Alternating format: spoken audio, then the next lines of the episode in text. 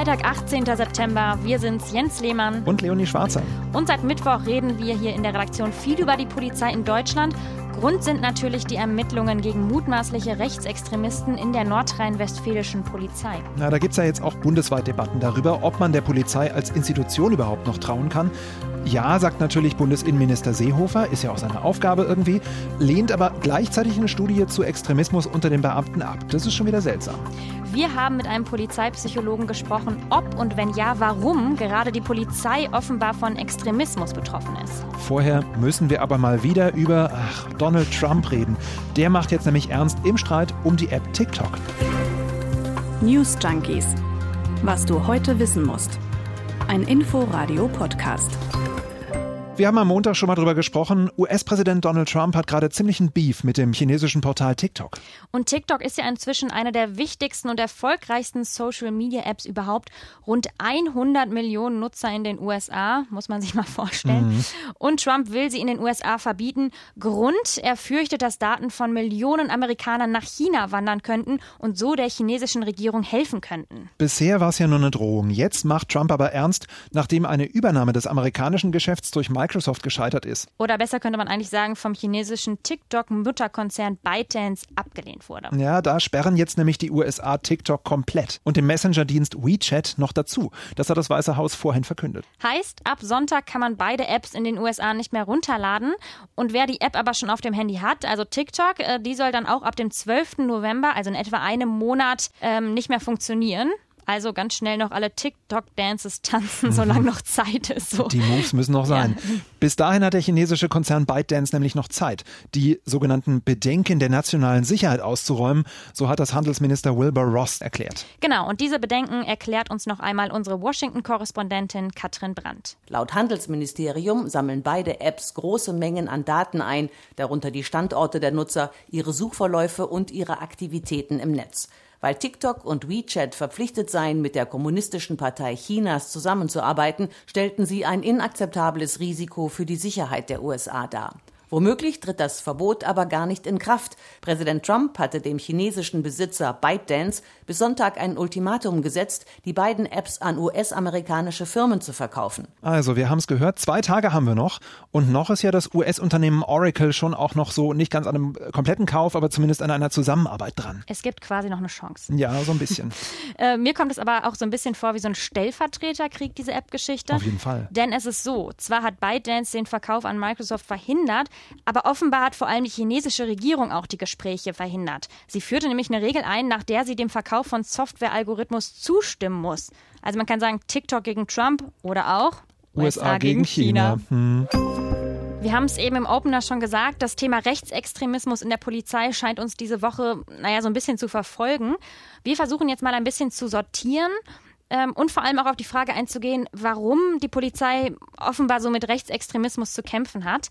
Neueste News. Die Frankfurter Rundschau hat berichtet, dass Ende Juli Daten von Jan Böhmermann aus einem Berliner Polizeicomputer abgerufen wurden. Ja, und genau diese persönlichen Daten, die sind dann wenige Tage später in einem, wer hätte es gedacht, NSU 2.0 Drohschreiben genutzt worden. In dem tauchte zum Beispiel seine Privatadresse auf. Das ist echt gruselig. Ja, mega. Und seit zwei Jahren beschäftigen uns ja schon diese NSU 2.0 Drohbriefe. Ganz verschiedene Personen des öffentlichen Lebens erhalten seitdem Schreiben, die dann immer mit NSU 2.0 unterschrieben sind. Mir kommt das irgendwie so gefühlt schon ja, ewig vor, dass wir uns damit beschäftigen. Eben, also nicht nur zwei Jahre lang, sondern irgendwie tatsächlich schon deutlich länger, äh, obwohl tatsächlich im August 2000 18 die ersten Fälle aufgetreten sind. Insgesamt sind da Journalisten, Politiker, Kabarettisten davon betroffen, ganz unterschiedliche Menschen, nicht nur, aber vor allem Frauen, die diese Drohbriefe erhalten. Das ist ja auch interessant. Zum Beispiel die Anwältin Seda Bashai Yildiz, die hessische Linken-Fraktionschefin Janine Wissler, die ja gerade auch Linken-Chefin werden will, oder auch die grünen Abgeordnete Renate Künast hier aus Berlin. Mehr als 100 Drohungen sind seit Bekanntwerden des Skandals schon verschickt worden. Ja, und wer hinter dem Schreiben steckt, ist unklar. Auf Polizeicomputern in Wiesbaden, Frankfurt, Berlin und Hamburg sollen persönliche Daten abgerufen worden sein. Es wurden tatsächlich auch schon Polizisten von Dienst suspendiert. Aber wie gesagt, es ist immer noch unklar, wer da ganz genau hintersteckt. Und es gibt inzwischen auch schon 25 Ermittlungsverfahren gegen insgesamt 50 Beschuldigte. Darunter sind auch einige Polizeibeamte. Aber man kommt irgendwie nicht richtig weiter, habe ich das Gefühl. Das Gefühl habe ich irgendwie auch auch und auch erst heute kam die Meldung, dass sechs weitere rechtsextreme Drohschreiben an Politiker und Prominente geschickt worden sind. Also nochmal quasi ja on the top. Hm, und dann gab es ja diese Woche noch einen zweiten rechtsextremen Vorfall bei der Polizei. Das war die Allmeldung von Mittwoch. Wir haben ja schon zweimal diese Woche drüber gesprochen. In Nordrhein-Westfalen sind fünf rechtsextreme Chatgruppen aufgedeckt worden. Insgesamt 30 Polizistinnen und Polizisten sind bisher ermittelt worden, die daran beteiligt waren und die sind inzwischen auch suspendiert worden. Und häufig kommt ja dann momentan auch die Frage auf, haben wir nicht vielleicht sogar ein strukturelles Problem in der Polizei? Hm. Burkhard Dregger, Fraktionschef der CDU im Berliner Abgeordnetenhaus, der hat dazu heute Folgendes im Inforadio gesagt. Nein, wir haben kein strukturelles Problem, sondern es handelte sich hier um Fälle, diese Fälle sind aufzuklären, aber ich möchte noch mal darauf hinweisen, allein in Berlin haben wir 17.000 Polizeivollzugsbeamte. Und ähm, wie in jedem, jeder Organisation mag es auch schwarze Schafe darunter geben. Die dürfen nicht geschont, sondern die müssen rückhaltlos aufgeklärt werden. Aber ich wehre mich gegen den Eindruck, dass insgesamt unsere Polizei unter Generalverdacht steht. Schwarze Schafe, da haben wir das Argument. Ähnlich macht das nämlich auch Bundesinnenminister Horst Seehofer. Er hat der Süddeutschen Zeitung gesagt, ich bin überzeugt, dass die überwältigende Mehrheit unserer Polizistinnen und Polizisten solche Machenschaften ablehnen und zweifelsfrei frei zu unserer freiheitlich-demokratischen Grundordnung stehen. Also eben nur Einzelfälle. Ne? Ja, eben. Und er hat eben auch nochmal in der Süddeutschen Zeitung bekräftigt, nee, eine Studie zu rassistischen Vorurteilen in der Polizei, die wird es einfach nicht geben. Genau, und Bundesjustizministerin Christine Lambrecht, die hat dem aber direkt bei NTV widersprochen. Sie findet, dass man gar nicht mehr von Einzelfällen sprechen kann. Ich erwarte vom Innenminister, dass er einsieht, dass es gerade nicht darum geht, die Polizistinnen und Polizisten unter Generalverdacht zu stellen, sondern dass es in deren ureigenen Interesse ist, dass wir mehr wissen, um gegensteuern zu können. Und das muss im Interesse eines Innenministers sein. Ja, grundsätzlich ist das Gegenargument zu so Positionen wie von Seehofer, dass gerade durch so eine Studie ja auch Vertrauen zurückgewonnen werden kann. Und dieses Argument, das kommt teilweise auch aus der Polizei selbst.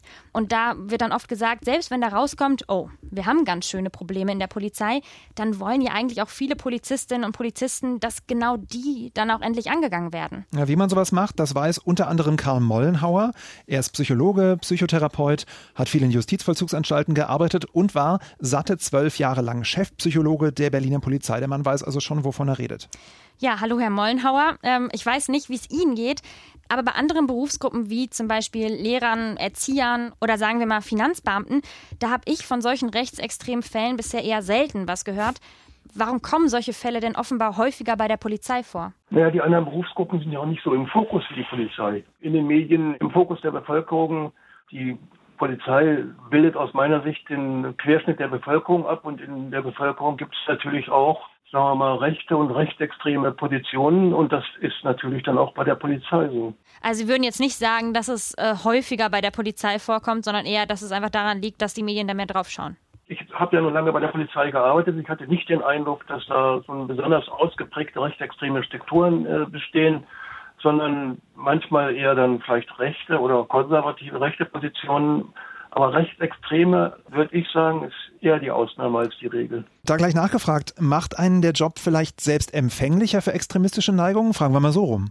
Naja, also Sie, Sie haben ja einen sehr, sehr aufregenden Alltag. Jedenfalls, wenn Sie in einschlägigen äh, Bezirken arbeiten, in Berlin besonders, äh, in Neukölln, Kreuzberg, Friedrichshain. Also da haben Sie natürlich einen Berufsalltag, der Sie vielleicht so ein bisschen abstumpfen lässt und der dann nach schnellen Lösungen ruft. Ja, die schnelle Lösung wäre dann eben das Rechtsextreme. Und äh, das ist äh, allerdings, wie wir wissen, undemokratisch und überhaupt nicht akzeptabel. Das ist vielleicht das, was dann aufgrund des harten Berufsalltages manchmal in den Köpfen vor sich geht. Aber Sie haben ja das Korrektiv ähm, der Einsatzgruppenleiter oder auch der anderen Kollegen, wo Sie das besprechen können. Und da werden Sie dann im Zweifelsfalle zurechtgestutzt. Ähm, Sie meinten jetzt eben nur, Sie würden da eher von Einzelfällen sprechen, aber es gibt ja trotzdem jetzt aktuelle Vorfälle wie NSU 2.0 oder jetzt auch jüngst bei der NRW-Polizei. Wie können wir die Situation denn ändern? Also brauchen Polizistinnen und Polizisten vielleicht mehr psychologische Unterstützung, mehr Menschen, denen sie sich anvertrauen können? Ja, die Polizeibeamten bekommen ja eine ausgesprochen umfangreiche Ausbildung in der jetzt mittlerweile Polizeiakademie Berlin oder früher hieß sie ja Landespolizeischule Berlin mit großen Modulen an Kommunikation, Konfliktbewältigung und dann haben sie auch große Anteile an politischer Bildung. Und darüber hinaus gibt es ja dann ein umfangreiches Angebot an psychologischer Hilfe. Das gibt die Konfliktkommission der Berliner Polizei zum Beispiel, wo sich Polizeikollegen dran wenden können. Ansonsten ist es so, dass Polizei auch immer steht und fällt mit der Einsatzführung. Und wenn da Polizeiführer mitbekommen, dass da äh, vielleicht einige Kollegen Nachhilfe äh, brauchen in Bezug auf demokratische Kultur, dann ist es äh, an der Führung da einzugreifen und äh, Hilfe anzubieten. Aber was macht man, wenn eben auch diese Führung entsprechend extremistische Einstellungen hat? Also wir kommen ja trotzdem nicht von dem Punkt weg, dass man ja eventuell irgendwo noch einen Lösungsansatz haben muss. Naja, also die Führung hat ja auch wieder eine Führung. Ne? Also der äh, Fisch fängt ja an, vom Kopf zu stinken, ja. Und äh, das muss natürlich von oben nach unten geguckt werden, dass demokratische Einstellungen vorherrschen. Vielen Dank, Herr Mollenhauer. Ja, ich finde irgendwie nach dem Interview merkt man auch so richtig, dass es da eine ganz schwierige Gratwanderung gibt, so zwischen einerseits wir verurteilen die komplette Polizei, stellen alle unter Generalverdacht und dann so dem gleichzeitigen Wunsch, diese Vorkommnisse aufzuklären. Also da ist es ganz schwierig, irgendwie so seine Position zwischenzufinden und da entstehen auch ganz schnell so relativ oder ziemlich tiefe Gräben zwischen den verschiedenen Positionen. Definitiv. Da gibt es jede Menge Vorurteile. Da haben wir dann schon wieder so Hashtags wie All Cops are Bastards oder sowas ähnliches im Kopf. Das wird sehr, sehr schnell nach oben getrieben. Und auf der anderen Seite, man kann inzwischen gar nicht mehr so richtig von Einzelfällen sprechen. Da ist einfach eine Menge los in der Polizei gerade. Und es ist eine extrem emotionale Debatte. Also es gibt eben wenige Menschen, die irgendwie so ein bisschen dazwischen oder das so ein bisschen rational mal betrachten, sondern man ist schnell irgendwie in der einen Position oder man hat die andere Position und da ist ein ganz schöner, ja, ein ganz schöner Kampf zwischen. Definitiv, wahrscheinlich selbst unter Psychologen. Mehr als einen Monat ist die Präsidentenwahl in Belarus jetzt her. Kaum war das Ergebnis verkündet, gingen die Proteste ja schon los. Inzwischen gehen jedes Wochenende Zehntausende Menschen, zum letzten Mal waren es fast schon 100.000 Menschen in der Hauptstadt Minsk auf die Straße, aber auch in den anderen großen Städten des Landes ist eine Menge los.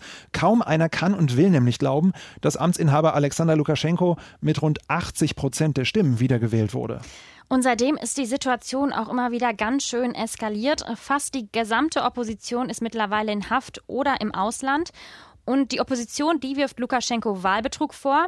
Er wiederum gibt dem Westen die Schuld für die Unruhen. Ja, wer sonst? Ja, und posiert zudem noch, um die ganze Situation noch anzuheizen, mit Kalaschnikow in der Hand vor Einsatzkräften, demonstriert also irgendwie Geschlossenheit, Entschlossenheit und bedient irgendwie alle Macho-Klischees. Ja, allerdings. Trifft sich apropos auch mit seinem Best Buddy Wladimir Putin, um notfalls auch militärische Hilfe zu erbitten. Da haben wir schon am Montag ausführlich drüber gesprochen, über dieses seltsame Verhältnis von den beiden. Ja, genau. Und das Europäische Parlament, das hat gestern beschlossen, Lukaschenko nach Ablauf seiner jetzigen Amtszeit im November nicht mehr als Präsidenten anzuerkennen. Also das ist schon ein ganz schöner Schritt. Und heute hat Lukaschenko mal eben angekündigt, die Grenzen zu den Nachbarstaaten zu schließen. Als ich das heute Morgen gehört habe, dachte ich kurz, krass, jetzt geht's los. Ja, also so richtig nach dem Motto Grenzen dicht, ne? also. Militäreinsatz im Innern, das volle Programm, da ist einiges bei mir im Kopf abgelaufen. Und vor allem diesmal nicht wegen der Corona-Pandemie, sondern aus anderen Gründen. Also Eben, da hat man ja. das letzte Mal irgendwie gehört. Das ist gruselig. Ähm, Lukaschenko hat es aber ganz anders begründet. Er spricht von einem drohenden Krieg mit Litauen und Polen. Wörtlich sprach er sogar von einem Blitzkrieg, der da eventuell aufzieht. Mhm.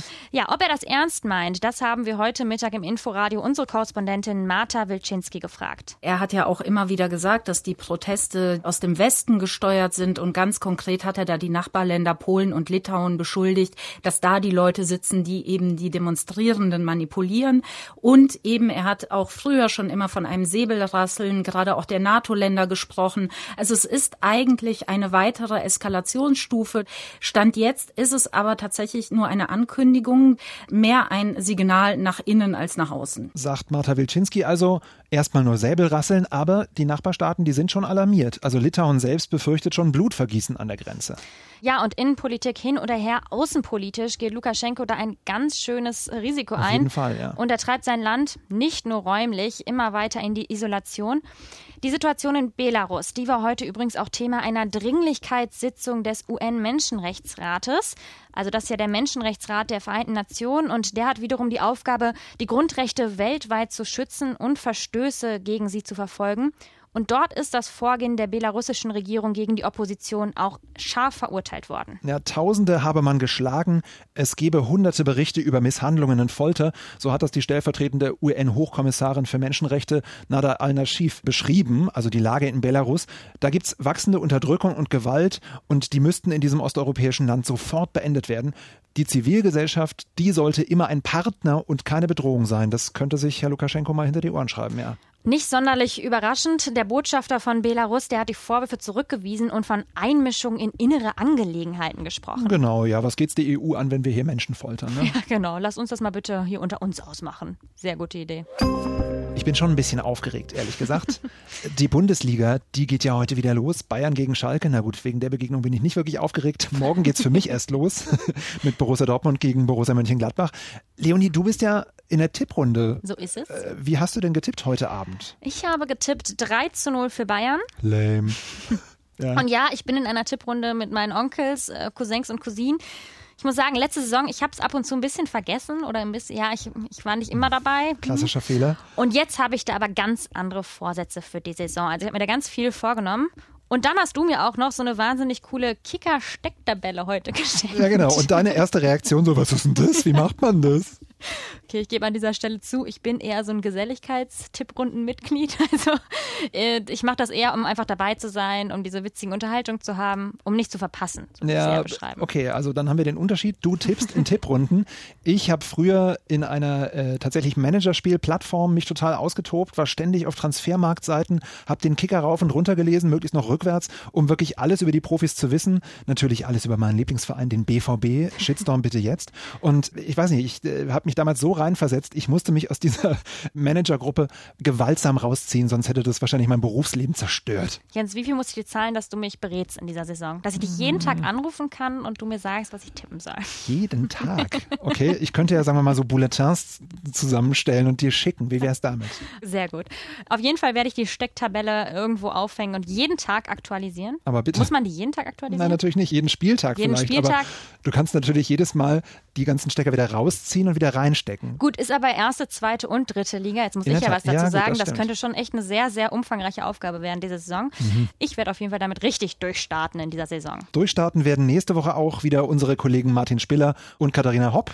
Wir beide haben jetzt erstmal Wochenende. Feedback, was ihr gut fandet, was nicht oder auch wie ihr Bayern gegen Schalke tippen würdet, gerne an newsjunkies.inforadio.de. Bis ganz bald. Ciao. Tschüss. News Junkies. Was du heute wissen musst.